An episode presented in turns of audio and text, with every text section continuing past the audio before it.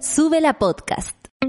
Partimos el día reaccionando a las novedades del nuevo Chile y del mundo entero. Ponte fuerte como nosotros, que acá comienza Café con Nata, junto a Natalia Valdebenito.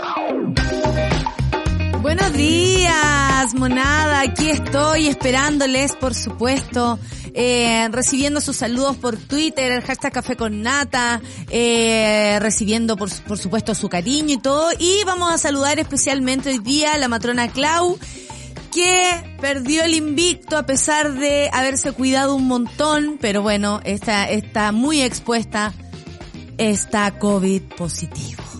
Y le vamos a mandar besos y abrazos porque, bueno, se lo merece, porque siempre nos acompaña, porque siempre está con nosotros, pero también porque ahora necesita ánimo y si una de nosotros necesita ánimo, nosotros nos ponemos a mandarle buena onda desde ahora ya a la matrona Clau que tanto nos ayuda en algunas duditas y tan buena onda siempre nos, nos reparte. Eh, voy a buscar el el Twitter para, para, para, porque lo retuiteé más, no le puse me gusta. Porque ustedes sabrán, no vale, mira, acá dice, le saludo desde el teletrabajo porque he perdido el invicto y el antígeno me salió positivo. Así que figuro dónde ir a hacerme, figuro buscando dónde ir a hacerme el PCR para la licencia. Vamos amiga, a muchas personas, si no es que a todo el país le ha pasado lo mismo, eh, tú eres de la salud, así que entiendes aún más esta, mm, este, eh, eh, esto que pasa, así que vas a poder seguro cuidarte de la mejor forma posible con todos tus conocimientos. Hoy quiero hacer un alto porque mm, para mí es un día muy especial, hoy es 25 de agosto, eh, cumpliría años mi tata. Eh, desde ayer que lo ando pensando mucho, desde ayer que lo siento. Eh, yo no sé cómo ustedes conviven con las fechas importantes de, de quienes han partido, pero yo me inundo de su, de sus pensamientos, de su energía.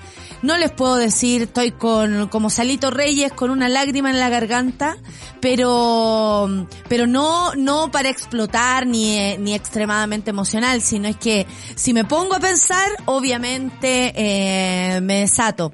Porque también, eh, eran días súper, súper bonitos. Mi hermana ayer subió un, y es como para que también todos recordamos qué es lo que nos pasa en, en estos días cuando se celebran, eh, cumpleaños de personas que no tenemos aquí y que tanto celebramos y tanto disfrutamos.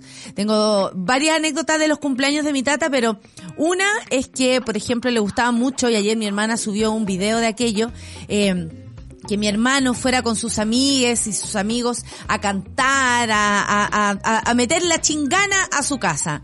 De eso, eh, o sea, si una, eh, o fue, porque ya no me queda nada, yo creo que él estaría bastante decepcionado de la poco, del poco carrete que, que, que, que me estoy, los, los pocos carretes que me estoy pegando, eh, bastante decepcionado porque un hombre, bueno para el vino, eh, ya después por supuesto muchos años no, no pudo tomar ni bailar, lo cual a él le deprimía mucho. Una vez me dijo, si no puedo bailar, ¿pa' qué? ¿Para qué estoy aquí? Imagínense, a ese nivel.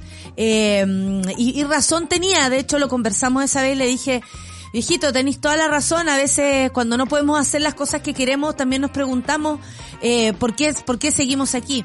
Y la otra es que cuando mi, viejo, mi, mi viejito cumplió 80, no eran 80. ¿Cachai? Que él nos hizo creer que cumplía 80 años. Porque de verdad quería un carretón, un carrete para su cumpleaños.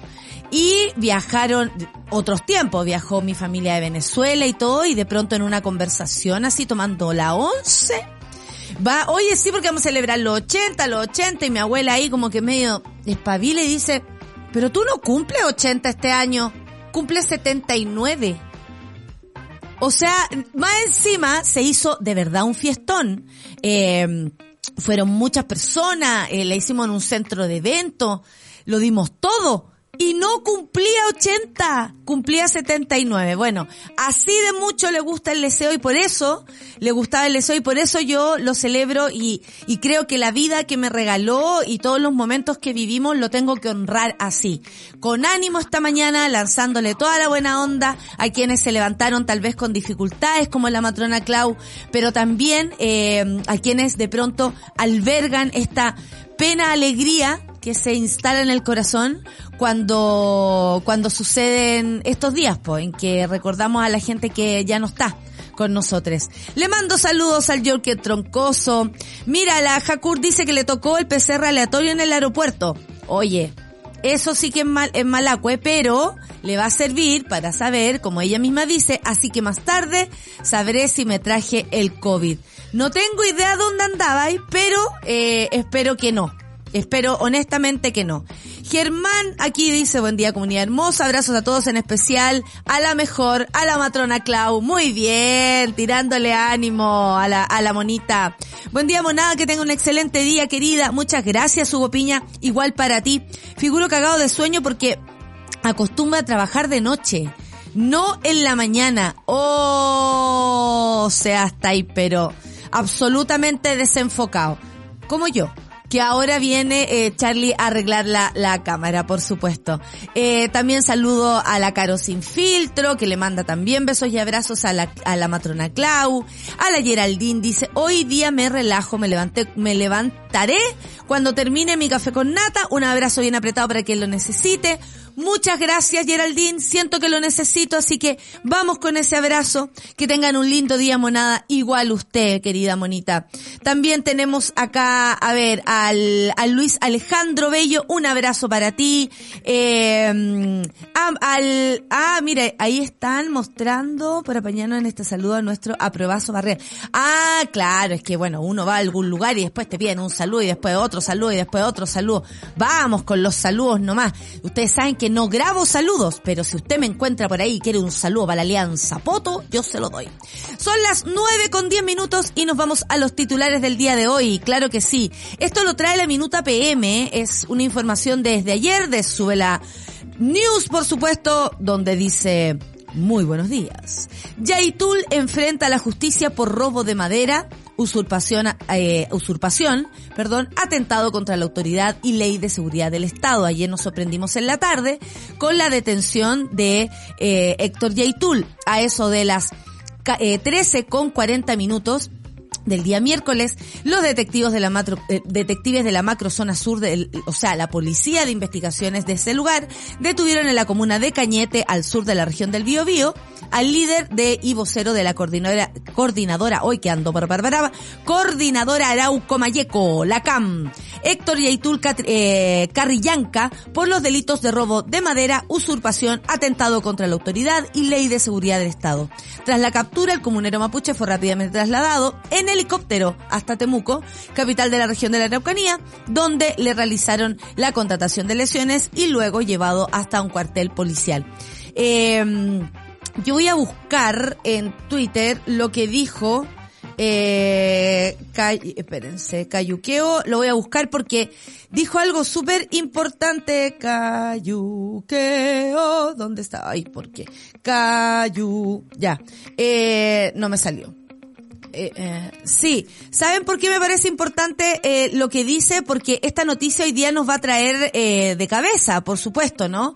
Eh, mira, y dijo, al fiscal más le vale tener un as bajo la manga, a propósito del fiscal que ahora tiene que hacerse cargo o que mandó a la detención de Héctor Yaitul. Dice Pedro Cayuqueo, hurto y usurpación son delitos de baja penalidad. Hoy Yaitul, por hoy día, porque esto lo escribió hace 38 minutos, puede salir caminando con otras medidas cautelares. Será interesante ver eh, cómo justifica el operativo a una semana del plebiscito. Claro, porque uno se puede imaginar que quizás que esto signifique que eh, eh, anoche, por ejemplo, mucha, eh, no sé, Turbus tomó medidas de no hacer viajes a la región de Temuco. Eh, hubo, por lo, por lo que hay trascendidos, que hubo eh, algunas quemas de camiones. Nada raro, porque es lo que estamos acostumbrados, lamentablemente, a presenciar y escuchar.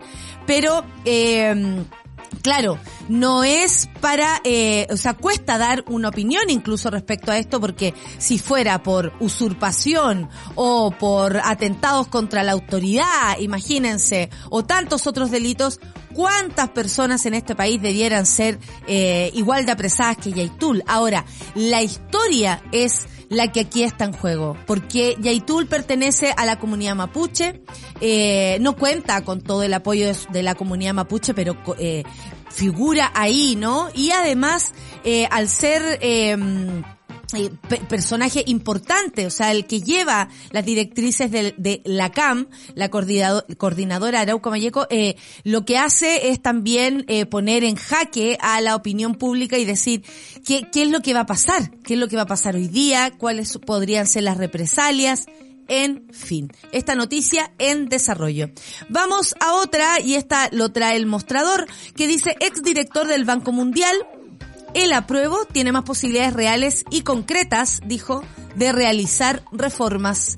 Dante Contreras, exdirector del Banco Mundial y actual académico de la Facultad de Economía y Negocios de la Universidad de Chile, puso en la balanza las dos opciones que estarán en la papeleta el próximo 4 de septiembre, con el foco, por, supuesto, en posibles reformas que se le pueden hacer a la actual constitución, la del 80, la propuesta eh, constituyente elaborada por la Convención Constitucional. En ese sentido, afirmó que la opción del apruebo, para su opinión, tiene más posibilidades reales y concretas de realizar reformas. En cambio, los partidarios del rechazo tuvieron muchas oportunidades para realizar reformas, dijo. La gente más de élite es la que ha estado más cercana al rechazo y está súper desacoplada del resto de la población.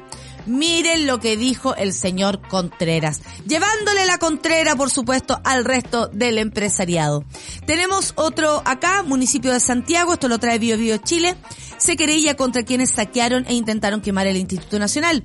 Luego de los hechos de violencia registrados el lunes pasado, donde encapuchados saquearon y provocaron amargo, eh, amago de incendio en el Instituto Nacional, la Municipalidad de Santiago se querelló contra quienes resulten responsables. También noticia en desarrollo, pero vamos a revisarla en un ratito más. Descontrolado y violento. Revisaremos este video, claro que sí. Iván Núñez y Felipe Cas tuvieron un tenso intercambio por Héctor Yaitul en TVN. El senador y periodista se enfrentaron em, en un difícil diálogo que fue viralizado, pero la verdad es que al que vimos descontrolado fue al señor Cast. O sea, incluso sacó a relucir su cargo. ¡Ey, ubíquese! Soy senador. Vamos a revisar el video, por supuesto, aquí también. Y en otra noticia, no menos importante, yo la considero bastante importante, y esto lo trae Cooperativa, ex subsecretaria Martorell, reconoció violaciones a los derechos humanos durante el estallido social. También tenemos un apoyo ahí visual para que veamos en qué momento lo hizo, ¿no? Dijo, obviamente hay que esperar el fallo de los tribunales, pero estoy de acuerdo a propósito de una pregunta que le hizo en ese minuto el exdiputado Marcelo Díaz. Y en otro titular, mujeres están compartiendo sus propios videos de fiesta en apoyo a la primera ministra de Finlandia, tras el video filtrado que se mostró eh, a la primera dama de Finlandia carreteando, ¿no? Sanna Marin, eh, primera, primera ministra, perdón, voy a tomar cafecito para para la, para cafecito con nata, por supuesto. Ya. Tras el video filtrado, que mostró a la primera ministra de Finlandia, Sanna Marin, se, eh, celebrando con unos amigues en una fiesta privada, mujeres de todo el mundo dieron muestra de apoyo eh, acusando hipocresía a las figuras políticas que criticaron a la mujer de 36 años, eh, algunas tuiteando, otras subiendo videos bailando a TikTok, en fin. También hay que decir que se le hizo un examen toxicológico y salió absolutamente negativo a drogas. Así que eso también es importante y no está de más comentar eh, el gran no sé, por la gran acoso mediático a propósito de pegarse un carrete, que por lo demás ella dice tiene todo el derecho porque no influye en sus labores eh, de primera ministra. Vamos a escuchar ahora Passion Pit con Carried Away. Eso es lo que vamos a escuchar, Carried Away, aquí a continuación como primera cancioncita para iniciar esta mañana en el Café con Nata de Sube la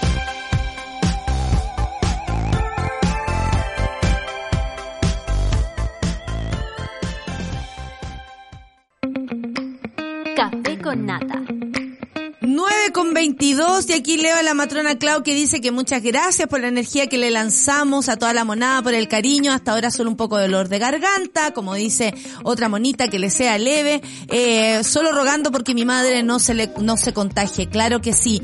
Y, y bueno, hay que resistir, eh, sigue la pandemia, hay que cuidarse, no hay que perder eh, de vista aquello.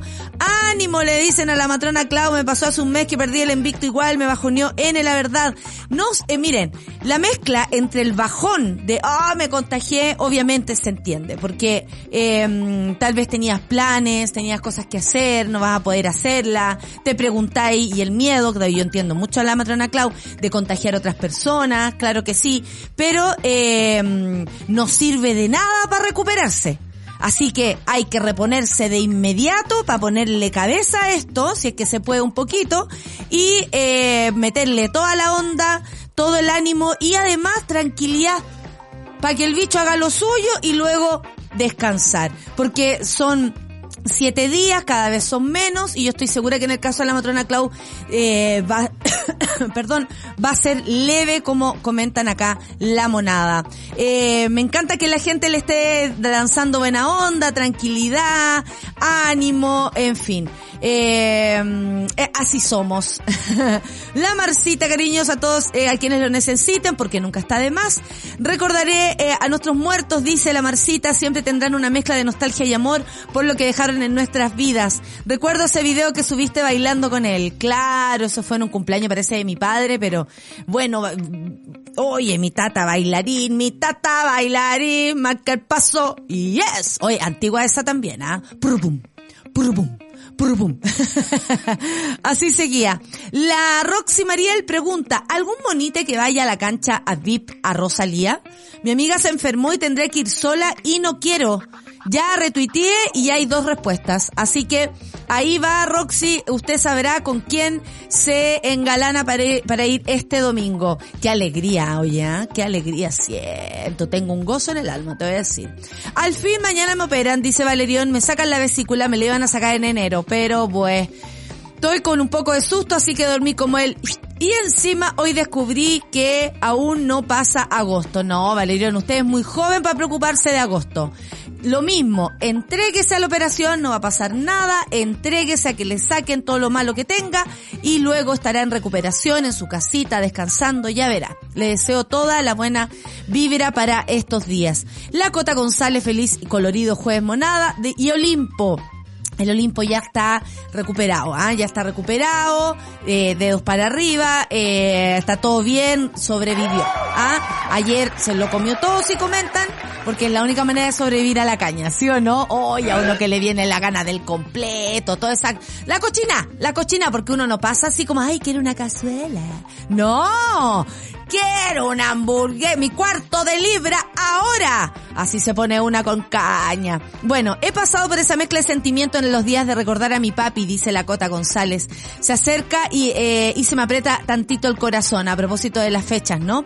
Y al igual le gustaba bailar y su cañita de tinto. Abrazos de colores. Claro que sí, mi tata hacía así no hacía así con la boca, para los que están en el podcast, eh, no hacía así como besitos con la boca, pero el punto es que uno creía que una le estaba sirviendo vino, pero también había otra nieta sirviéndole vino y además otro nieto sirviéndole vino. La cosa es que el cañita veloz le poníamos eh, de nombre. Manden ganas de vivir, saludos por montón a, las, a la matrona Claudia el Tuzar. Claro que sí, ganas de vivir para ti, Dualipas y Laurin Hill. Buenas monada, mujer fiel trástica, hoy floreció el durazno que me dejó mi tío Jorge para que lo recuerde cada primavera. ¡Uy, qué linda la flor! Un beso donde quiera que esté. Hoy siento sus abrazos y sus risas. Que tengan un hermoso día. ¡Qué lindo! ¡Miren la flor! Para quienes están en el podcast, le digo que es una flor hermosa, eh, rosada, con algunos tintes ahí como casi como si lo hubiesen hecho, ¡ay, qué, linda es la naturaleza! ¿eh? Dicen que ahí está la perfección. Ahora estoy, sigo estudiando sobre el, feísmo, a propósito de fea y todo, pero eso por gustos personales. Y bueno, donde dicen que hay carencia absoluta de fealdad es en la naturaleza. Y eso así a lo largo de la historia es donde concluyen todes. Es muy interesante aquello, pero bueno, lo que acabamos de ver es belleza pura. Eh, ¿Qué regalo más grande disfrutar de los abuelos? El fin de celebro al mío sus 96 años. Buenos días a todos. Cáchate, qué alegría Camila, disfruta, que lo pasen muy bonito.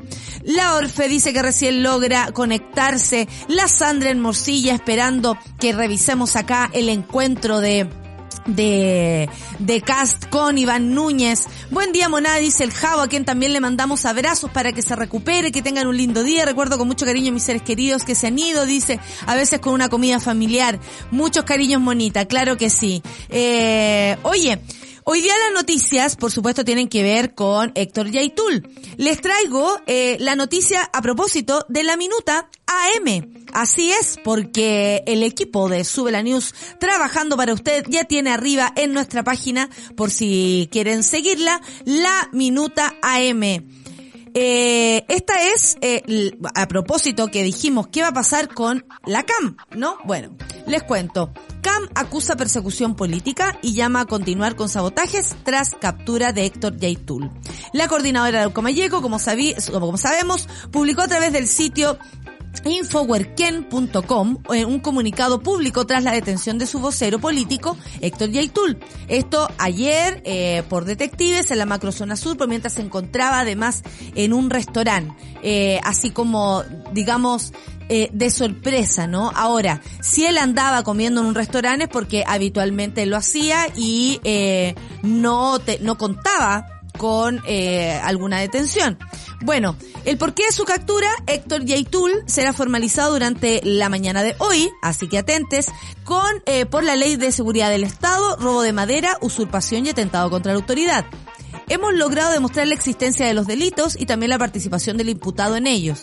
Esto lo destacó el fiscal regional de la Araucanía, Roberto Garrido, en representación de la mesa de la Macrosunazor de la Fiscalía de Chile. La CAM afirmó que la captura de su vocero es un punto de inflexión para el movimiento mapuche autonomista revolucionario, acusando persecución política. Busca amedrentar el proyecto político estratégico que llevan Adelante familias, comunidades y Huaychafe de y dignamente, quienes masivamente hemos vuelto a ocupar territorios hasta que hasta ahora están bajo el control de la industria forestal y el latifundio. Bueno, en sus próximas declaraciones tras la detención, la misma CAM afirmó que continuará realizando acciones de control territorial. Hacemos un llamado, dijeron a los demás, eh, a las demás dignas expresiones del Huaychán, a los LOF y comunidades en resistencia de Meli Huitzán Mapu eh, a continuar y comenzar nuevos procesos de recuperación en contra del gran capital a través de un verdadero control territorial a continuación, con a continuar, dicen, con la resistencia y sabotajes en contra principalmente de la industria forestal, hidroeléctrica, minera y salmonera. Bueno, el documento además apunta con dureza al rol que ha asumido el gobierno de Gabriel Boric en materia de salud pública y repasa el pasado eh, de seguridad pública, perdón, y repasa el pasado político de las actuales autoridades del ministro del Interior. Eh, bueno, también hay que decir que la CAM no fue eh, eh especialmente, digamos, eh, buena onda, por decir una palabra muy superficial a propósito del encuentro con Isquia Siches. Recuerdo la vez que ella eh, osó en llegar allá. Hoy día también van en camino el subsecretario, por supuesto, eh, para estar al tanto de la información. El Partido Comunista, que es parte del conglomerado del partido político del gobierno, esto lo dijo la CAM, que también apuntó hacia ellos, también fue repasado, como digo, eh, por la coordinadora Arauco Mayeco. Han respaldado, dice, la presencia militares en el Gualmapu y permitido operaciones políticas de esta índole en contra del movimiento mapuche autonomista. ¿Qué se viene? Hoy a las 10 de la mañana está agendada la audiencia de control de detención de Héctor Yaitul en el Juzgado de Garantía de Temuco y será formalizado por la Ley de Seguridad del Estado. Comunidades de resistencia mapuche han llegado hasta las inmediaciones, de hecho la atención va a estar puesta en ese momento cuando sea eh, notificado de lo que vaya a ocurrir, de la formalización. Esta será transmitida por señal de TV y YouTube del Poder judicial por si alguien quisiera verla. Vamos a la música, vamos a seguir comentando esto y más, por supuesto, vamos a la música para uf, respirar un poquito. Esto es, es real. Esta electricidad es real. Camila Moreno y Guaina. Esto es, por supuesto, musiquita y sí, es real. Café con nata, que es muy real aquí en Sube la Radio. También muy real. Muy real. No sé qué es esto, no sé si gusta o si lo detesto. Eres el día impuesto en mi calendario bisiesto. Tengo el corazón sangrando, el cerebro descompuesto. Café con nata. Bueno, me gusta mucho la voz de Camila Moreno, ustedes lo saben, como no, además cada vez canta mejor, cada vez canta más lindo, pero Guaina no lo hace menor. Canta muy bien el, el men. ¿Qué queréis que te diga? Oye, descontrolado y violento. Iván Núñez y Felipe Cas tuvieron un tenso intercambio por Héctor Yaitul a propósito y agarrándonos de la noticia que ya veníamos dando en el primer bloque. Eh, esto fue ayer en TVN. El senador y el periodista se enfrentaron en 24 horas. Lo trae ADN Radio ahí. Eh, un difícil diálogo porque además fue que fue viralizado porque claramente eh, primero, no habíamos visto hace rato un periodista eh, de verdad eh, dialogando, o sea, escuchando del otro lado, de pronto brutalidades que las otras personas dicen y que muchos periodistas no han corregido. Aquí eh, la intención de Felipe Cast era hacer una ligazón entre eh, eh, entre Yaitul y, y Maduro. Eh, bueno, aquí lo podemos revisar, pero también hay otro, eh, o sea, esa era su intención, a lo que Iván Núñez le dice, pero espérate, o sea, hablemos realmente de las implicancias o de los, antecedentes penales. Ahora, yo no sé, y esto lo digo en serio, ¿por qué invitan a conversar de esto a Felipe Cast? Que ya en el caso, por ejemplo, de Catrillanca, si nos acercamos, ¿no? A la, a la zona sur de la que estamos hablando, eh, él mintió descaradamente a propósito diciendo que tenía unos videos del enfrentamiento. Y esto no fue un enfrentamiento. A Catrillanca lo asesinaron los mismos carabineros. O sea, no hay nada ahí que decir al respecto, no estoy mintiendo, yo no me estoy tirando las partes, esto es real, como decía la canción. Entonces, yo no sé por qué Felipe Cast resulta ser una voz autorizada para hablar en estos casos. Lo digo en serio. ¿Por qué le dan espacio a, o más espacio a Felipe Cas que otras personas? Me habría gustado, no sé, escuchar una entrevista con un experto en el, en el, en el conflicto mapuche y no con un señor que además el último tiempo ha demostrado que la mentira es parte importante de su discurso. Ahora él quería imponer un punto de vista, fue Iván Núñez el que lo trata de corregir y diciéndole, no quiero meterme por ahí, lo que te estoy preguntando es otra cosa, y el senador no hace más que sacarle en cara, y ahí se le sale toda la historia de patrón de fondo que... Eh, que en el fondo demuestra quiénes son los cast en este país y le dice incluso, hey, soy senador, ubícate. Vamos a escucharla, aunque yo en realidad todavía no entiendo por qué entrevistan a este gallo. Vamos a ver la, entrevista y a quienes están en el podcast a escuchar también qué pasó por si alguien no lo vio o se está desayunando. Perdón, el que está confundiendo los planos aquí es usted. Senador, le estoy diciendo que para la que usted o no quiere entender o, pre o pretende. No, no, es, que, es que senador, senador, penal. senador, estamos, le voy a volver a preguntar porque parece que usted quiere hacer la interpretación. Le estoy preguntando por la causa procesal penal y le he dicho y le he reconocido que lo que usted está señalando es una apreciación de carácter político. Claro. Me parece a mí que por el interés público que se está buscando la persecución de un delito, tres en lo particular, en este caso, que Yaitul tenga fotos con Maduro, me parece, y además que gastemos tiempo suyo, claro. nuestro y de la audiencia en esto es irrelevante. Sobre la causa, y por eso le pido una apreciación sobre la causa. Lo otro son consideraciones políticas. Claro. Sobre la causa por la cual se le va a formalizar mañana. ¿Qué antecedentes pueden presentarse para que efectivamente rinda por su actuación ante los tribunales de justicia de nuestro país? Iván, si usted quiere eh, decir que, Ay, como que sale por curado, pero no está curado. Tiempo, al hacer un análisis político de una persona que lleva más de dos décadas imprimiendo el terrorismo en mi región? ¿Y usted cree que eso es irrelevante o perder el tiempo? Está tergiversando lo que le he dicho yo, senador, se lo puedo repetir tres veces, si no quiere entenderlo oh. ya me parece que... ¿Me deja hablar? Sí, ¿Me pero hablar, que, ¿no? es que no, no, lo que no le puedo permitir es que usted tergiverse lo que le estoy diciendo, pues, senador. Le digo que para la investigación ¿Qué? penal, se lo voy a repetir, porque, Oh. senador, se lo voy a repetir, ¿Puedo dos hablar? puntos comillas, por supuesto. ¿Puedo hablar o no? Para la investigación penal, ¿Puedo hablar, sí, Iván? para la investigación penal, ¿qué relevancia tienen las fotos con Maduro, pues, senador? Tranquilos. Nadie le está diciendo que tenga relevancia para la, Eso es lo que estoy. Ah. No, si yo no soy, perdón, yo no soy el fiscal. Usted está hablando con un senador.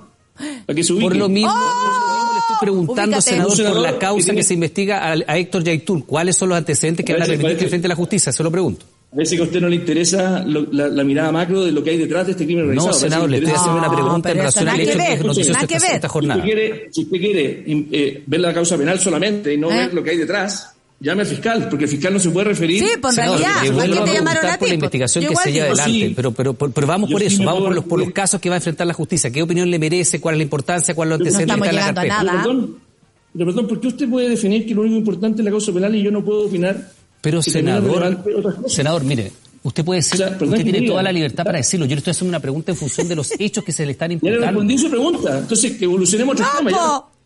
No le respondió, po, no le respondió. Él quería insistir con el punto, eh, según él, un rasgo, de hecho, eh, Iván Núñez ahí le dijo, bueno, esto es político, pero en el fondo lo que es es ideológico, o sea, el tipo quiere lanzar el rollo ahí marxista, eh, como, como ese personaje, Cuba, Cuba, ruso, comunista, Cuba, algo así. Y bueno, Iván Núñez también qué bueno que hacen la pega, qué necesario, ya se está sintiendo esta interpelación constante y lo digo a todos los, a todos los políticos, a cualquiera que sea que esté eh, diciendo chamboná o, o, o insistiendo en un punto para marcar algo que en de verdad la pregunta era mucho más interesante y que tal vez, esta es una percepción, Felipe Cast no se maneja en aquello. Entonces, en lo que se maneja claramente es en bla bla bla bla, porque bla bla bla bla, y tú bla bla bla bla, y, y, y los comunistas son malos, y Maduro, y Venezuela, y mezclando toda la cochina con un caso que es absolutamente chileno y que pertenece a la historia de nuestro país. Ahí Iván Núñez se gana un porotín eh, a propósito porque ya está bueno, sabéis que ya está bueno. Yo lo único que puedo decir es que cómo lo entrevistan, para qué, para qué. Y estas son las mismas personas que dicen que, ay, nos cancelan como hay un meme de, de, de Christian Banker que es, es así, ¿cachai? Como, como después de decirlo en Canal 13, en, en Chilevisión, en TVN, eh, en todos los diarios, en, en el Mercurio, en la tercera, eh, quiero decir que me están cancelando. Voy a usar todos esos medios para decir que me están cancelando. Basta también, creo, que debiera abrirse un poco más el micrófono a otras figuras porque a estas alturas Nadie confía mucho, y yo me atrevo a decirlo, y esto va personal, en la figura de Felipe Cast. Y bueno, eh, lanzar ahí, oye, yo soy senador, ubíquese. No sé, Felipe, yo creo que le, corta, eh, le quita, digamos, eh, eh como sustento a lo que estás diciendo. Porque, oye, yo soy, es como cuando te retaban y después yo soy tu papá. ¿Sabéis lo que piensa uno? Ah, ya, sabéis que ya, ya, o sea. lo dije yo, pero no lo dije yo. O sea... ¿Cómo suena que yo diga, oye, porque no puedo creer esto? O sea, Felipe Cast ya, pues José, por la chucha. Francamente. Ay, sí, francamente, José, ah, francamente. Oye, dos puntos comillas, fuerte esa parte, la recuerda el bravo cristiano aquí. Eso, ese idioma, Natalia, habría sido, mira, weón, te lo explico en cetáceo para que me entendáis. Claro que sí. Ayer, 24 horas, dice el Ricardo, se pegó dos momentos. Y aquí vamos con el otro. Catherine Martorell aceptando que se violaran los derechos humanos de Piñera fue muy heavy. Yo pensé así, wow. No sé, el telefonazo habrá, habrá salido. ¿Qué pasó después de esto? ¿Qué va a pasar? ¿Qué dice Sergio Mico? Si es que es la misma subsecretaria del delito del gobierno de Sebastián Piñera la que asume em, violaciones a los derechos humanos en el gobierno de Piñera. No es menor esto, ¿ah? No es menor. Oye, a ver, por aquí lo debo tener. Qué lástima, yo no sé si se me están borrando las cosas, no estoy anotando bien ya la señora que habita en mí me está haciendo eh, trampas. ¿ah? Ex subsecretaria Martoler reconoció violaciones a los derechos humanos durante el estallido social. Dijo que obviamente había que esperar los fallos de los tribunales, pero estoy de acuerdo, dijo. Estoy de acuerdo. Estas declaraciones las tuvo en un debate con el ex diputado Marcelo Díaz. Vamos a revisarla a continuación aquí en el Café con Nata para que podamos comentarlo. Estoy de acuerdo, dijo, estoy de acuerdo. Y todo, ¡oh! es que era, era el del senador ahí, el que rasca. Oye, ya, pero vamos a la, a la, a lo de, a lo de Martorell, porque esto O sea, está pasando lo de Yaitul, todos lo sabemos. Eso es lo que se lleva además a dos semanas de plebiscito, francamente. Pero por otro lado, eh, lo que dice Martorell no es menor porque me imagino, y muchas estamos esperando, las responsabilidades políticas, penales de lo sucedido en el estallido social a propósito de las violaciones a los derechos humanos. No es menor lo que vamos a escuchar a continuación. No, no, no, no. Atención violar derechos humanos. En este caso en particular lo que nosotros... De acuerdo, pero tú concuerdas conmigo que desde el estallido social, bajo el gobierno del que tú fuiste parte, ¿hubo violaciones de derechos humanos? Aquí va. Estoy de acuerdo en que hubo y obviamente hay que esperar también los fallos de los tribunales, pero estoy de acuerdo. Pero también hubo en los gobiernos anteriores. En los gobiernos anteriores no hay denuncia de violación de derechos humanos que yo recuerde. Por actuación policial. ¿A qué, ¿a qué, te refieres? Me refiero precisamente. Oh, en este minuto no me acuerdo de. Pero no, pues como en este minuto no me acuerdo. Violar derechos humanos. En este caso en particular lo que nosotros. De acuerdo, pero tú concuerdas conmigo que desde el estallido social, bajo el gobierno del que tú fuiste parte, hubo violaciones de derechos oh, humanos. De nuevo. Estoy de acuerdo en que hubo y obviamente hay que esperar también los fallos de los tribunales. Francamente, hay que decirlo, porque esto, esto no Francamente. se... No se la vio venir nadie, ¿ah? nadie, nadie, nadie. Eh, es súper heavy. Estoy de acuerdo, dijo que hubo violaciones a los derechos humanos. Y obviamente hay que esperar el fallo de los tribunales, pero estoy de acuerdo. Esto lo admitió la abogada y militante Renovación Nacional que actualmente se encuentra en el gabinete de la alcaldesa de Providencia desempeñándose en asesorías legales y de seguridad. Ay, oye, vamos a reclamar en la comuna, la seguridad no imagínate, eh, está la. Bueno, esto fue en el programa Camino al Plebiscito, por si alguien no lo sabía, yo por lo menos no lo sabía. Eh, en 24 horas ahí en TVN y en esta conversación. ¿Tú concuerdas conmigo? Le dice eh, Marcelo Díaz. Eh, bajo el gobierno del que tú fuiste parte, ¿hubo violación a los derechos humanos? Y ella dice que sí. ¿Qué habrá pasado? ¿Qué va a pasar? Impacto en el rostro. ¿Se acuerdan cuando decía lluvia de chanes? ¿Se acuerdan de esa cuestión? Lluvia de chanes. eh, oye, yo estoy impresionada. Este país, este país no te deja en paz. No se puede vivir, menos mal que tenemos terapia más rato. No se trata de esto, pero al menos podemos sacar lo que llevamos dentro porque lo que callamos los chilenos. Esa tiene que ser una nueva serie. La propongo. Director, eh, Charlie, Charlie Saez, porque eh, porque él se maneja la, y, y asistente de dirección Easy. Eh, ya tengo el equipo completo. No, francamente, o sea, debiera eh, lo que lo que esconden los chilenos, cómo es levantarse en este país todos los días. Yo tengo que hacer este programa y aquí me encuentro con una cantidad, oye, de, de, de, cosas, de declaraciones, de dimes y diretes. Este país hierve. ¿No encuentran ustedes? Está, pero está como con la tetera ya hervida. Está sonando la tetera. Está... Así está este país sonando la tetera. Oye, impactante. Eh, miren, el Javo Verdugo en otro tema, pero también no menos e importante, es que aquí está la página para inscribirse de apoderados de mesa. Quienes quieran serlo. Por supuesto, por una opción A. Oye, estamos muy preocupados. Eh, yo, acá el equipo, por eso lo voy a decir, eh, ahí está para que se puedan inscribir de apoderados de mesa. Muchas gracias. Qué rapidez. ¿ah? Se nota que hoy día Dios no tiene caña. ¿ah? Qué impactante. Eh, ayer costaba un poquito, como que todo costó, todo costó, todo costó. No quiero saber cómo estaba echarle a las 3 de la tarde. Uh, durmiendo a dónde, hijo, aquí, en cualquier lugar. Eh, no, despertarse en este país, eh, no sé qué iba a decir, se me fue la... Ah, a propósito de Rosalía, estamos todos preparándonos para el abecedario, ¿cierto? Porque en Brasil apareció un video en el que dice F y todo, ¡Fuera Bolsonaro! La lanzaron, ¿cachai? Entonces ahora A, to. C de, ¡Guau! N de nuevo. Y yo creo que hay que prepararse para la R. Hay que ponerse de acuerdo para la R.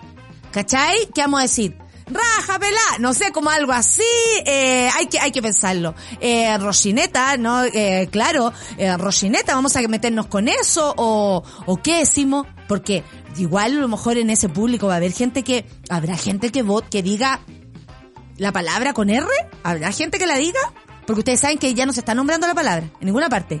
Ayer me hicieron dos entrevistas y eran eh, eh, la otra opción. la, esa, esa otra que no es la tuya. Ah, la que no es la A. Eh, nadie lo dice realmente. Oye, Felipe Cas siempre mintiendo, dice la Titi. Titi Araneda y repitiendo como loro, menos mal que era uno de derecha evolucionado. Oye, sí. No, hemos sido engañados, ¿ah? hemos sido engañados por Felipe yo encuentro, porque en un momento era como, ¿se acuerdan que incluso, yo me acuerdo que en un programa el que me echaron, bueno, por algo me echaron, yo le cantaba, la rubia, tarada, bronceada, aburrida, repite, maduro, maduro. eh, me van a echar también. Van a echar, me, me retiro, aquí me voy con mi café, me van a echar. Hoy de ese programa me echaron, bueno, por eso y más. ¿ah? Eh, y, y sí, pues la vendían o sea, ahora los liberales, no sé si vieron el otro día, hay en los liberales haciendo unas cartas eternas para decir que votan rechazo. Un liberal quedar al lado y menos, y, y, no sé, y más conservador que las mismas eh, monjitas del claustro heavy, ¿no? Da, da un poco de risa. A mí me da risa de nervio, lo debo decir, me da risa de nervio. Saludo a la monada, disperso, dice, volví a trabajar a la oficina. Buh, dice él, se hace a sí mismo. Y empecé a escuchar el café con nata y cómo me salva la mañana. Buena, dispersos. Yo soy igual de dispersa, así que me vaya a disculpar. No es menor lo de Martorell, dice la decadente con brillo. Ayer, admitir que hubo violaciones a los derechos humanos, mientras hay abiertas causas eh, en tribunales contra Piñera, por eso tendrán que llamar a declarar en su calidad de ex subsecretaria de la prevención, a la prevencionista del delito, claro que sí. No, sí, y se metió sola. Porque, ¿cómo tú, o sea, ante esa pregunta yo creo primero no estaba preparada. No sé cómo llegaron a conversar ni a, ni a que Marcelo Díaz le planteara la pregunta. Lo digo honestamente. Porque, eh, yo me salto estos programas. A mí me, me provocan mucha ansiedad. No sé si les pasa a usted. Por ejemplo, nunca he visto este programa del, del señor Feito eh, el sin filtro. Nunca lo he visto, no puedo. No puedo, no me da la guata, no me da el corazón. Yo con lo que ya recibo ya tengo bastante. Entonces, ver esos programas donde el show es más que el contenido, pero resulta que acá tenemos otro programa donde hay dos personas dialogando y se enfrentan a esta situación. Yo no digo, yo pienso, Catherine Martorell nunca pensó que le iban a preguntar algo así, nunca anticipó tener la respuesta, por ejemplo, ya lista, decir, eso lo verán los tribunales. No, pero usted dice, eso lo verán los tribunales. Yo, en caso de, Martorell, pa, no se metió en el manso forro. Y honestamente creo que está súper bien, porque ella sí tiene responsabilidad, incluso en caso de violaciones a los derechos humanos. La omisión, el haber sabido que habían violaciones a los derechos humanos y no hacer nada tanto para detenerlas como para denunciarlas, es también otro delito. Catherine Martorell, te abrazamos. Francamente, porque te debe haber llegado un telefonazo más o menos, ahora te van a llamar a declarar. Yo digo, pero ¿cómo esta gente? Bueno, Catherine Martorell no digamos que es una persona brillante, ¿ah? así como subsecretaria del delito hasta por ahí nomás. Eh, ahora tenemos mm, eh, la mansaca respecto al tema. Dos puntos comillas, estoy de acuerdo, dice la Mariela. Eh, ¿A quién más tenemos por acá? A ver, a ver, a ver, la monada se manifiesta. Oye, sí, tengo muchos tweets. Ya está, están desapareciendo los bots. Ustedes saben que esos vienen de a poquito. Este fin de semana aparecen de nuevo, por supuesto. Engañados por Felipe Cas nomás. Dice, engañados por todo Evópolis. Dice la gente con brillo. Toda la razón. Los gallos vendieron la pomada de evolución política y eran más UDI que la misma UDI. Evópolis es Pisco Capel. ¿Por qué lo del Pisco Capel? ¿Alguien me puede preguntar qué pasó con lo del pisco capel? La señora Natalia no se enteró porque ayer tuvo un día muy agotado la tía Nati. Eh, a ver, Dios nos va a contar porque si se trata de pisco, Dios lo sabe. Oye, en la que te va. Primera vez como tres años trabajando en Sur la Radio. amigo, eh, tienes todo el derecho. De hecho, le mando saludos a tu amigo heterosexual, Sebastián. bueno, lo que pasó con Capel es que estos gallos fueron muy ingeniosos y hicieron una campaña nueva. Ya. Que se están como pseudo quejando de que Capel es el pisco más malo, que como una Oye, aquí está café con nata por si quieren auspiciarnos. ¿ah? Yo me tomo un corto Capel todos los días si quieren. ¿Te cachai? En la mañana. Café irlandés con nata.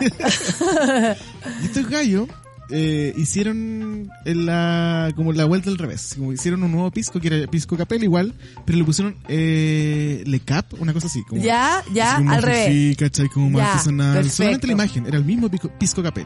Y lo empezaron a promocionar, así como pruebas de testeo y todo el rollo. Y la gente, no, muy buen pisco, se puede tomar solo y todo. Y es el mismo pisco capel. Por eso fue tendencia ir todo el día. Ah, o sea, lo hicieron fantástico. Engañados Pachillán. Engañados Pachillán, pero estamos hablando del Pisco Capel, o sea, funcionó. Pisco Capel, aquí estamos, ¿ah? cualquier cosa, eh, podemos promocionarlo. No, no digo que me vaya a tomar un corto de pisco todos los días en la mañana, porque si no, francamente, ustedes van a ser partícipes de un, de una alcohólica en potencia. Pero, porque una se puede acostumbrar a esas cosas. ¿Ah? Imagínense. Pero ¿quién no tomó pisco pisco malo. El otro día hablaban en la 210 del el Ron Silver. hija, yo te la hice esa. Y no te digo cómo, bueno, aquí estamos, sí. Francamente, todavía se viene como el, revoltijo a la guata. Oye, son las 9.56. A de apruebo, R de, de revolución, dice la TAM Odette. Está buena idea. Nos vamos a preparar con la R. Hay que prepararse, que yo encuentro que las otras ya estamos. N de nueva constitución, C de constitución, ¿cachai? Como que podemos hacerla. Pero la R, eh, hay que prepararse, hay que llegar ensayados, cabrón. Hay que llegar ensayados el domingo. Son las 9.56 y nos vamos a la música, claro que sí. Eh, esto es Louta y Guaracha. Es a continuación lo que escucharemos para irnos a la terapia de una. Café con nata en suela. Solo tengo la mitad de lo que te prometí. Rompí la puerta con la cara, pero no me perdí. Le di vueltas y ya no. Ya estamos de vuelta en Café con Nata. Estamos de vuelta, por supuesto, y rapidito les informo que a las 11.30 viene Satélite Pop con Claudita Cayo y un especial con la historia de Lola Palusa. Al mediodía salen las entradas para Chile. Eh, en, en, verde esto, porque también en verde, o sea, sin saber siquiera quiénes son los artistas, las artistas, les artistas, en fin. Y estará nada más y nada menos con Nicolás Montenegro, la nueva pareja eh, eh, radial. ¿Ah? Eh, qué buena mezcla esa, me encanta. Eh, al mediodía, eh, Isidro Ursúa, por supuesto con Caseritas. A las 13 horas, el Chile que viene, el estreno con eh, Ignacio Franzani y Humberto Totisic, no, mentira, Sebastián Sichel, el ex candidato presidencial. Y a las 3, la 210, por supuesto, con el mismo Nicolás Montenegro y mi querida Fernandita Toledo. Nos vamos de inmediato a la terapia grupal aquí en el Café con Nata de Suela Radio vez a la semana, definitivamente nos hacemos cargo de nuestros miedos, dolores y dudas. Aquí viene una nueva terapia grupal junto a Rafaela Di Girolamo. Rafa, bienvenida a tu espacio radial hace tantos años ya. ¿Cómo estás esta mañana? Buenos días. ¿Cómo te encuentras? ¿Me escuchan? Sí. Bien. Se escucha como si estuvieras como en un búnker, encerrada. pero se escucha. Eso quiere decir que se escucha bien o más. Se escucha bien como el poto, pero pero lo vamos a lo vamos vamos a, a ver, eso. Ahí Sí, sí, siempre. me prestaron un aparato nuevo porque Pero se, escucha, lo importante es que se escucha, lo importante es que se escucha. Tranquilidad. Oye, Rafa, eh, no vamos a hacer bullying, porque el tema que nos trae hoy es el bullying. Eh, según un informe anual eh, binual, perdón, del programa Hora Segura de la Fundación Todo Mejora, a quien también les mandamos nuestros abrazos, el 38% de los usuarios solicitaron ayuda en la plataforma tenían entre 3, 10 a, 14 años y presentan situaciones de acoso o maltrato principalmente en espacios familiares. Ese es el título de la, de la terapia el día de hoy. Cuando el bullying proviene del espacio familiar. ¿Qué tan común es esto, Rafa? Yo creo que es muy común, pero me gustaría que lo explicaras tú desde tu experiencia también. Una de las cosas importantes en el tema de hoy, Nata, es entender que no estamos hablando de abuso sexual, ¿ya? Eso lo vamos a dejar para el lado. Ok, estamos hablando de bullying, de, de insistencia en algún punto sobre tu físico, de, o sobre tu identidad sexual, en fin. Porque de alguna forma eh, me gustaría tocar dos temas. Ya. El vocabulario en nuestro país es un vocabulario bastante agresivo. Mm. ¿No? Como esta cosa media chistosa. sí, claro. ¿Ya? Y esto nació a raíz de mm, eh, una paciente mía que, quiere, quiere tener hijos y le ha costado mucho. Y su familia y sus cuñados y toda la gente la critica mucho, como, ay, lo que pasa es que tú no le pones mucho esfuerzo, quién sabe cuándo realmente tiráis. Lo que pasa es que ella tiene un problema de obesidad. Entonces, estáis muy gorda porque eres muy floja, porque eres, ay, qué broma, qué broma, no, no, no te copeteáis tanto, aunque te tomáis todo el copete de la casa. Claro. constantemente nos vemos enfrentados a esta, eh, como a este tipo de broma. Y en la adolescencia sucede mucho que al ser diferente, por ejemplo, a mi familia, mm. eh, esta generación nueva hay que entender que tiene muchas posibilidades identitarias.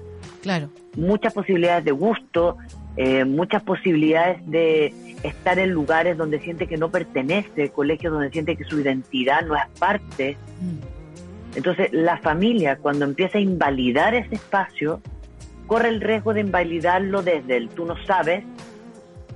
Por ejemplo, tengo una paciente de 16 años donde le pegan fotos detrás de la puerta ponte tú con una imagen de una familia donde está la cara de ella recortada como si fuera la mamá. Ya. ¿Cachai? O ponen fotos de una gran atleta y le cortan la cara a ella en una foto y se la pegan. ¿Y eso con qué objetivo? Que ella no sea lo que quiere ser. A ella le gusta mucho la moda, diseña, y la familia encuentra que no es una carrera que vale la pena, que finalmente no va a lograr nada. Y a los 16 años, o sea, además de marcando la vida, ni, ni ella sabe si lo que quiere hoy también es lo que va a querer mañana, o sea, eh, negándole eh, al desarrollo también, negando, negando su propio desarrollo, descubrimiento, curiosidad, todo. Exacto. Entonces, por ejemplo, muchos niños con los que yo me encuentro en los colegios, niñas, empiezan a plantear temáticas porque les, porque quieren hablar. Claro ¿no? los niños están súper eh, con muchas ganas de debatir, de cuestionarse, y entre ellos es muy difícil que se invaliden. Claro. Entonces yo me he topado en charlas que yo hablo de educación sexual integral y a veces uso la palabra niña, aunque me refiera a todo el colegio, me, a veces pongo niño y a veces pongo niñe, como que juego un poco con esa dinámica. Y entre ellos debaten, ¿no? Por qué es necesario cambiar el lenguaje, los más intelectuales como la Real Academia, para qué si ya se integró, esto es un propósito, etcétera. Pero después tienen los padres y las madres criticando lo que los niños llevan a casa. Como lo que aprenden. Hoy día estuvimos debatiendo sobre esto, comparten y empieza el tiro de la invalidación, que es esa terapeuta no sabe lo que habla, debe ser muy tonta, eh, dónde habrá estudiado, averigua el currículum y ahí empieza la bajada. Mm. Que en el fondo, ¿desde cuándo esas personas utilizan ese vocabulario? Entonces, ¿acaso tú eres tonta? ¿Acaso tú no entiendes lo que se te dice? Eh, ¿Cómo no sabes hacer la cama si estás tan grande? Y vemos que la educación al interior de la familia se da por hecho que eh, las hijas o los hijos primero, segundo, ya son adultos al nacer. Los más pequeños son tratados un poco como nietos, pero los primeros tienen un nivel de exigencia que los lleva a adaptarse y a no emocionar. El hacer, el hacer, el cumplir. Y eso implica que dentro del interior de la familia el trato puede ser muy negativo. O sea, todo en base, todo en la base, forma de vestirse. Claro, todo en base a la crítica, en vez de a comprender, a escuchar. Porque yo te puedo hacer una crítica, pero siempre que conozca todo lo que tú tienes para contarme. No puedo partir con, ah, pero es que se no sabe, desacreditando eh, opiniones que para eso puede ser importante. Y también creo que eh, el adultocentrismo, ¿no? De pronto como pasando mm. por encima de todo, no tomar en serio eh, la opinión de un niñe, de una niña o de un adolescente. Creo que también se, se enmarca mucho ahí. ¿Qué pasa cuando eh, un adolescente vive desde su propio hogar? Porque una cosa es el entorno, es decir, el, el, el, ex entorno, como los demás afuera, el colegio, el barrio, la calle. Pero ¿qué pasa cuando tú cierras la puerta de tu casa y tampoco resulta que también es una lucha? También es como salir a la calle, con tu identidad, con tu forma de ser, con tus nuevos gustos, con tu descubrimiento. ¿Qué pasa con el, ese, ese ser humano que ni en su casa tiene eh, la posibilidad de ser como quiere ser y recibe bullying? Claro, dentro de ahí me gustaría eh, dar otro ejemplo antes que antes de seguir ahí. Por supuesto. Sucede mucho las personas que en su adolescencia o en su esencia o si son luchadoras de eh, de las cuerpas eh, les sirven un plato de comida distinto, les quitan el pan. Entonces todos están comiendo tallarines y esa persona está comiendo ensalada. Estamos hablando así como a una persona que la traten de, de, gorda, de gordo. De, de gorda. Y así, así como con esos gestos. Claro, entonces al final sucede frases como nadie te va a querer así, que quiere decir no vas a encontrar pareja. Claro. ¿No? Nadie va a querer eh, que tú seas parte de los equipos, porque eres gorda, entonces eh, no van a querer que tú seas parte de handball, porque eh, con ese cuerpo no puedes. No te compres un traje baño de dos piezas, usa polera los hombres, entonces, recomiendan espacios donde estoy diciendo, eres fea, no te das cuenta, eres gordo, nadie te ha invitado a jugar. Eh, o eres muy flaco porque el bullying a todo evento, digamos, seas como seas. Y ahí, claro, y ahí lo que empieza es que la persona, si esto desde pequeño, se adapta a este lugar. Mm. Entonces, en la, en la adultez corremos el riesgo de que esa persona constantemente esté en relaciones de sufrimiento. Y repita además lo que te escuchó o lo, o lo reciba. Muchas veces no lo repiten porque se dan cuenta que les duele. Mm. Por eso una persona abusada no tiene por qué ser abusador. Por supuesto. Una persona eh, ninguneada o maltratada no tiene que serlo. El riesgo más grande es que lo percibo porque es lo que conozco. Mm. Entonces, tengo más confianza a algo que conozco porque lo sé manejar que alguien que me trata bien porque después voy a desconfiar, porque va a cambiar, porque algo puede pasar, porque en el fondo, ¿quién más va a querer si mira cómo soy? Claro. Y también a eso se suma la, lo, lo intelectual. Si te va mal en clases, si tienes pocos amigos porque eres tan poco sociable, si no tienes pareja porque no te ah, parece las habilidades sociales, claro, las habilidades sociales como no has traído nunca pololo, polola, que también tiene que ver con otras cosas, por supuesto, pero las habilidades sociales también, claro. Y yo a tu edad. La comparación. para los grandes con sus hijos. Entonces, yo a tu edad ya había pololeado, yo a tu edad tenía las medias minas o los medios minos y podía decidir, bailaba, salía, yo a tu edad, yo a tu edad me iba bien, yo a tu edad sabía cocinar, yo a tu edad no sé qué, y tú no sabes nada. Mira, nos llegó acá eh, el testimonio de la Marcita. Dice, tengo una madre siempre diciéndome, o sea, es actual. Ella, de hecho, lo pregunta al final. ¿El bullying es solo con infancia y adolescencia? Por lo que ella dice, no. Tengo una madre, dice, siempre diciéndome gorda, cochina y floja. Sumar la edad que tengo. Gorda, cochina y floja. Sumar la edad que tengo sin pareja y con la decisión de no tener hijos. Tiene, bueno, tiene tema, sin fin. Es una tortera mía soportar, lo pregunta. ¿El bullying solo es en la infancia y en la adolescencia? Eh, no. No, claramente no. El bullying no es solamente en la infancia y la adolescencia. Puede ser eterno. la está tratando. Claro, porque finalmente la madre tiene una expectativa de ella que no se está cumpliendo. Entonces no está, no la está reconociendo. Y eso pasa con el bullying al interior de la familia, porque el bullying externo entendemos que a veces tiene que ver con puta, con, con realmente no está en un lugar que me gusta, realmente cabros y cabras que son súper mala onda, como estados de jerarquía, sí. ¿cachai? De quién es mejor, de quién es peor, de cómo te viste, de que eres raro. La comparación entre un hermano y otro, entre una amiga, oye, tu amiga, mira que anda linda y cambio tú, ¿cómo puede ser amiga tuya esa niña? ¿Cachai? Oh. Como cochina eh, floja, gorda. es mucho eso. ¿Por qué una persona... Oye, Rafael, pero ¿por qué una madre... Ah, eh, y, voy a hacer una pregunta tal vez súper eh, inocente, pero ¿por qué una persona le hace, y voy a decirlo así, daño a quien tiene al lado? Que no voy a decir a quién ama, porque hasta cuesta eh, pensar en el amor cuando uno escucha estas cosas. Pero ¿por qué son así con sus hijos, con sus hijas? ¿Por qué nos encontramos con este fenómeno que en tu propia casa sea tu lugar más inseguro en el mundo? Cuando hay, varias, hay varios procesos cuando llegan aquí las personas con culpa adultas en relación al trato. el hecho de ser una persona impulsiva, mm. el hecho de estar muy cansado, mm. el hecho de no haber querido ser madre o padre y verse adaptado a, a lo que la sociedad te estaba pidiendo. Claro. El hecho de que la, la niña o niño o niña no sea lo que yo deseaba y no aprender al respecto las identidades. Como los hombres son, las mujeres son, y la soberbia que muchas veces viene de la inseguridad. Claro. Entonces yo no puedo exigirme porque yo también siento que no voy a poder. Entonces también suceden cosas que es como que el deseo mío no se traspasa. Entonces, ¿cómo es posible que no quieras estudiar? Por ejemplo, ¿cómo es posible para qué estudiar si ya tienes tu técnico?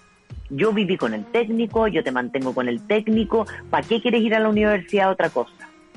Mm. O dos, ¿Cómo no agradeces? Yo te he dado, eres mal agradecido, yo trabajé mucho. Siempre con esa chantaje constante, claro.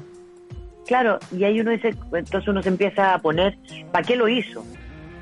No se supone que yo lo estoy haciendo de, de un acto de generosidad. ¿Por qué lo voy a sacar en cara?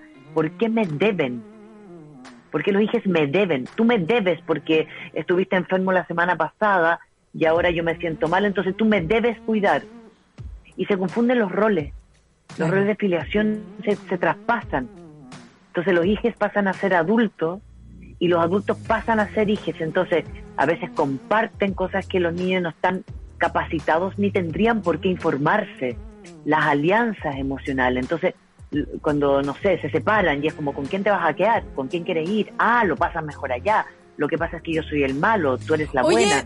De Rafa, Empiezan esa comparación. ¿Y por qué naturalizamos de pronto ese maltrato? Porque en muchos aspectos, bueno, que mi mamá es así, o, en mi casa siempre me han dicho esto, o uno ha visto tomando once en la casa de un amigo, cómo lo tratan y parece natural y parece que esta persona se está, como, no sé, sobre em, adaptada, ¿no? Eh, a los insultos de su propia madre o su propio padre, o hay esas peleas, no le digáis eso a la niña, eh, y el padre la sobreprotege. ¿Hay cachado eso? Que la madre ataca, el padre sobreprotege, o al revés. Eh, eso por un lado, ¿por qué lo naturalizamos? O al revés, ¿no? La madre ataca y el otro se queda callado. Exacto, y también el silencio, que otorga mucho. Y también, ¿por qué lo naturalizamos? Primero, en el contexto familiar, naturalizamos muchas cosas que de pronto no están bien. Eh, estamos hablando solo de bullying, por lo demás, lo vamos a volver a repetir. Y, eh, ¿quién tan determinantes en tu vida que esto ocurra?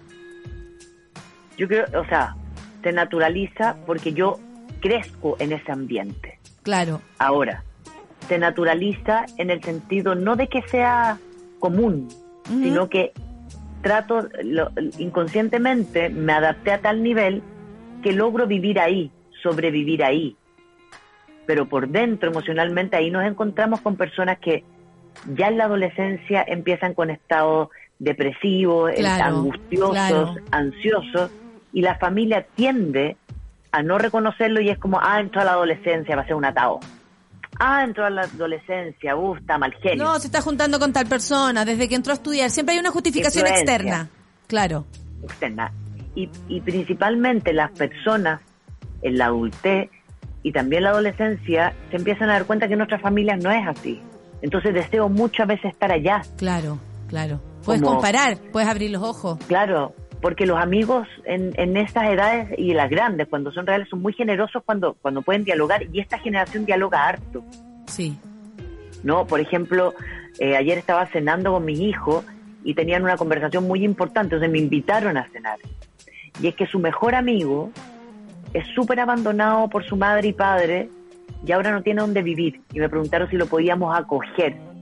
Mientras encuentra trabajo, porque le prohibieron estudiar, porque no se lo merecía, porque le había mal en el colegio. Sí, los niños, los adolescentes se afectan por lo que les pasa a su gente y también quieren ayudar con sus herramientas. Ayudar. Claro, entonces ahí el acto mío, yo que quiero adoptar hijos toda parte, es como que se venga a vivir para acá y que se instale, me da lo mismo, como, como sea, le armamos una pieza, le armamos no sé qué. Pero ese contraste también para esa persona es, eh, es un impacto pues, en su vida, ¿no? Porque vio otra cosa, porque él vio que en esta casa, que también peleamos, que yo grito, que debatimos, por ejemplo, está prohibido que alguien, si estamos peleados, que no nos despidamos. O la que te vaya bien. Como, no, no te puedes salir de la casa y no despedirte. Oye, Rafa. Peleando me da lo mismo. Mira. Eh, Entonces, eh, como la idea que me gustaría terminar es que muchas de estas personas, cuando empiezan a sociabilizar con otras familias, empiezan a ir a alojar a otras familias, se dan cuenta y aparece el deseo de la otra familia. Mm. Entonces, cuando tienen la posibilidad de irse, cortan. Mira, a propósito. Pero implica muchos años de sostener. La Nati del 8 dice, uff, qué difícil escuchar esta terapia. Mi mamá me molestaba desde muy pequeña por el peso y por muchas cosas más. Hasta que tomé la decisión de cortar todo lazo con ella. O sea, a propósito de lo que tú estás diciendo, sí. Mira, en... Aguanto, aguanto, aguanto. ¿Qué más? No, que quería revisar, eh, sí, espérate, sí, hay, hay más personas comentando porque es que me imagino que esta terapia es muy, es muy dura de comentar. Porque hablar de lo que pasa en tu entorno familiar, donde se supone, por, por además cómo hemos aprendido lo que significa la, la familia para este país, ¿no? Como el núcleo y la familia, eh, eh, o, o tal vez la gente con la que vivía en tu casa. La Titi dice, mis, pa mis papás me hicieron creer que era un error, que era floja tonta, que ojalá fuera como mis hermanos, que nadie me iba a querer así. Me costó años de terapia dejar ese concepto de mí misma, porque eso empieza a ser o no, como que te instalan un concepto de ti misma. Amar mi propia imagen fue difícil. Qué rudo, yo me imagino que debe ser muy eh, rudo escuchar esta terapia para muchas personas, porque nos duele mucho si la familia es la que nos trata mal. Es muy loco. De hecho, el 71% reporta que la violencia proviene de un adulto. O sea, niñes reclamando violencia a un adulto. ¿Cómo un adulto es capaz de hacerle eso a un niño? O sea, no estamos cuidándolo a, las niñas desde ningún punto de vista. Claro. Entonces, muchos niños que, que, se mueven solo eh, o adultos, yo cuando repasamos la historia, entienden que son víctimas de un espacio que les generó mucha inseguridad. Mm pero cuando yo soy niña, si no tengo eh, ese nivel de, información, ¿no? Ahora cuando estábamos presentando un programa de educación sexual a una municipalidad que me lo pidió, yo dije lo más importante, lo que, me querían sacar era la resolución de conflictos, como un eje que yo tengo en ese programa.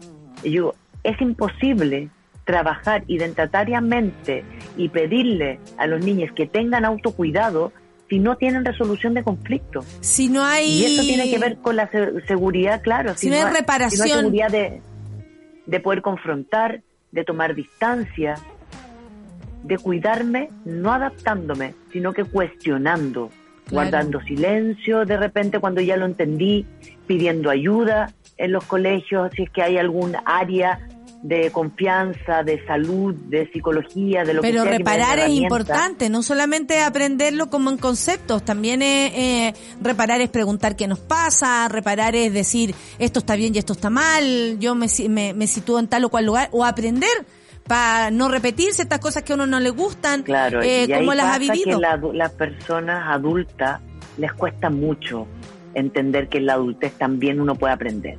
Mm. La sensación es que en el adulto ya se sabe todo. Entonces empiezan frases como, todavía qué pendejo erí, por qué no hay crecido, cuándo vaya a madurar, estáis repitiendo lo mismo, todavía no adelgazáis, no te va bien, no estudiáis, puta que eres floja. y a esto se le suma el puta, el agüeá, porque tenemos un vocabulario muy delicado. No es que yo te diga, ¿sabéis qué pienso? Que no estáis aportando lo suficiente. O hija, estoy preocupada por tu salud. Eh, veo que has adelgazado mucho, estoy preocupada por tu salud. Claro, me preocupa si a lo mejor estás con algún tema personal, porque la anorexia suele ser angustia. Claro. El bullying también es una forma de purgar algo. Mm. Entonces, no hay, y especialmente en la adolescencia, Nata, es como no hay conciencia Ahora estaba viendo una mamá que vino que lleva 15 años con un alcohólico, pasándolo pésimo, la trata como la wea, como el mira como te tengo, mira no sé qué. Y su hija que tiene 6 años me dijo, pucha, desde los 4 años que se lleva mal con el papá, no quiere que la abrace, eh, cuando él no está lo pasa súper bien, entonces ¿cómo puedo hacer que, él se lleve, que, que ella se lleve mejor con él o él mejor con ella, preocuparme más por él? ¿Cómo cambiarlo?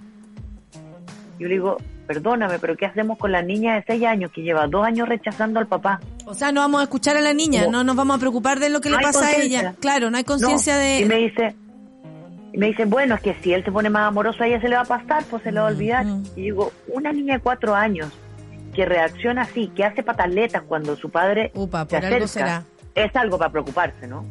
Como, es para tomar la atención. Entonces ella me dice, ay, ya, me estás enjuiciando y me estás diciendo mala madre. Yo le digo, no, no te estoy diciendo mala madre, te estoy diciendo, pon atención a las conductas que te muestran que está pasando algo. ¿No? Pon atención. Qué increíble que, que, un, ser humano adulto no, no recaiga en eso y, y, no, o sea, bueno, tal vez el mismo daño que ha provocado la misma situación para ella. O sea, probablemente ella también sea la que tenga que abrir harto más los ojos eh, respecto a esto. Este tema yo creo que eh, da para tres terapias, cuatro terapias más, porque me imagino que hay mucha monada que eh, tal vez en silencio también, y siempre nosotras nos preocupamos y pensamos en quienes no se manifiestan. Que me imagino que hay muchas personas, porque lo hemos conversado aquí en base a otros temas, que sacan a relucir eh, precisamente estos dramas. Yo encuentro que es realmente un drama. El lugar donde tú debieras, o el único, probablemente estar seguro, es el que más te proporciona esa inseguridad, sobre todo para enfrentar el mundo, me parece acuático. ¿Cómo nos protegemos de esto? ¿Cómo cuidamos a un niño? ¿Cómo nos damos... ¿Cachai? Qué, difícil, porque uno no sabe lo que está pasando en la al, interior de la familia. Sí. Por eso es tan importante la educación y ahí donde ahí donde yo debato. Mm que finalmente la educación es una responsabilidad de Estado porque es política. Como no es posible que tengamos cinco horas de matemática si no tenemos dos de resolución de conflicto, de intimidad, de convivencia. De consejo curso, que se llama en su momento, orientación, no sé, pónganle un nombre, pero hay que conversar. nombre, claro. Pero ¿cómo averiguo? Porque hay, ¿no? Cuando yo hago los programas de educación sexual, lo primero que hago es un test que tiene que ver con calidad de vida y emocionalidad. No cuánto saben de poner condón o no poner condón, porque eso se aprende. eso es una clase. el estado emocional. claro. Oye, Rafa, mira. Lo que sucede ahí. ¿Mm? Perdón. No, termina el punto, termina el punto. Y lo que sucede ahí es que tenemos personas adultas o responsabilizando a la familia de no que no he logrado lo que deseaba. ¿No? Como siempre, y otro lado, como siempre me dijeron que era el más inteligente, no sé qué, no sé qué, y ahora no tengo pega. O siempre me dijeron que por porque era gorda, porque era mal genio, porque era eh, eh, taimá, etcétera, o porque no me gustaba ciertas comidas, nadie me iba a querer y ahora estoy soltero, soltera y no tengo mi propia familia. Entonces, uno sigue responsabilizándose el nivel de daño. Y no te haces cargo del daño que te hicieron, claro. Y, finalmente me hago cargo cuando tengo ciertas lucas y eso es la adultez. O te encuentras con una persona que te permita entender que lo que te pasó no estaba bien. Por ejemplo, y yo creo que esto nos podría dejar abierta la terapia para en otra oportunidad hacer parte 2, 3 o 4, bullying en tu casa, porque la YouTube pone un tema y que yo lo quisiera como dejártelo como una pregunta dice, o confunden que por cuidarte eh, es para que, o sea, como por cuidarte, como para que te cuides, ¿no? Te dicen gorda como para comillas, para que te cuides. Pero no se dan cuenta de cómo dicen las cosas, la forma en cómo las dicen, que igual hacen daño, te quedan grabadas. Te pregunto, ¿efectivamente una persona no se da cuenta del daño que puede llegar a hacer? ¿O hay una especie de conciencia? ¿Te has encontrado con las dos personas o no? Porque a mí me parece no darse cuenta por una cosa cultural, que lo que tú estás diciendo hace daño, es posible. Pero también hay personas, como tú nos has enseñado, que lo hacen con conocimiento de causa. Por ejemplo, y ahí yo cuestiono. Para terminar, porque son las 10 con 29, me estoy pasando. Ya, que sufrió abuso de los 4 años a los 26. Yo siempre hablo de ella, especialmente porque ahora vamos a sacar un libro con su testimonio. Y ella llegó a la consulta a los 23. Entonces lo primero que trabajamos fue sacar el abuso. Ella lo verbalizó a su madre a los 16, ahora tiene 35 y se acaba de enterar que la mamá todavía mantiene una relación emocional con el abusador. Y le comentó que le compró una camioneta, entonces estaba feliz con la camioneta nueva y que a lo mejor esto le podía ayudar a perdonarlo, porque él estaba dispuesto a comprarle una camioneta a ella. ¿Dónde está esa mamá entendiendo que esto, que finalmente como esta trayectoria es una violencia. Mm. Y es, pero ¿cómo? Si yo te lo permití, te creí y, y bueno, y dejé y que pasemos, el tiempo pasemos, pasemos al siguiente capítulo, la camioneta. Claro. Claro. Y el último caso para cerrar es cuando te digo, eh, eh, puta la wea, estáis comiendo. Siempre es como el tono. Por eso me, me permito decirlo en la radio, que es como, puta la wea, te dije que no comiera y te vi comiendo Con pan, palabras. no sé qué, bla, bla. Y al otro le digo, mi amor, perdona, eh, pucha, no quería decírtelo así, pero me preocupa tanto. Corte en la noche. No vaya a comer tallarines porque ayer comiste pan. Pues así sí, que ya te te dije ya que me preocupaba esto. Ya te dije ya que me preocupaba, claro. Entonces la escalada puede ser con grito o no grito, insulto o no insulto, omisión o esto de sacarte en cara. O sea, eh, yo creo que queda en, veremos la terapia el adulto. ¿Se hace responsable realmente del daño que provoca? Eh, está bueno para conversarlo, porque hay muchas que no y otras han tenido que sanar por sí solos, que, que es algo que hemos aprendido acá, a hacernos cargo. Muchas gracias, Rafa, que tengas un lindo fin de... No, espérate, cagar. Son 10 con 31. Están escuchando ¿Ya? que se den cuenta y que recuerden que los niños no olvidan. Buen dato para finalizar esta terapia. Las niñas no, no olvidan. El cuerpo tiene memoria. Sí. Sí, qué, qué importante, qué impactante también. Me duele mucho escucharlo, pero es real, como escuchábamos hace un rato en la música. Un abrazo, Rafa, muchas gracias. Muchas gracias por la terapia de hoy. Estoy segura que a muchas del otro lado les está sirviendo un montón esta conversación. Ahí va a quedar en el podcast y saludo a todos quienes escuchen esta terapia también en el podcast. Un abrazo, nos vemos mañana, que por fin es viernes, claro que sí, eh, para este fin de semana que se viene intensísimo, les cuento, intensísimo. Nos vemos, muchas gracias por estar del otro lado. Chao. Nadie dijo que esto sería fácil. Cuando sientas que todo está perdido, Natalia Valdebenito te espera en Café con Nata, de lunes a viernes a las 9 de la mañana en subela.cl.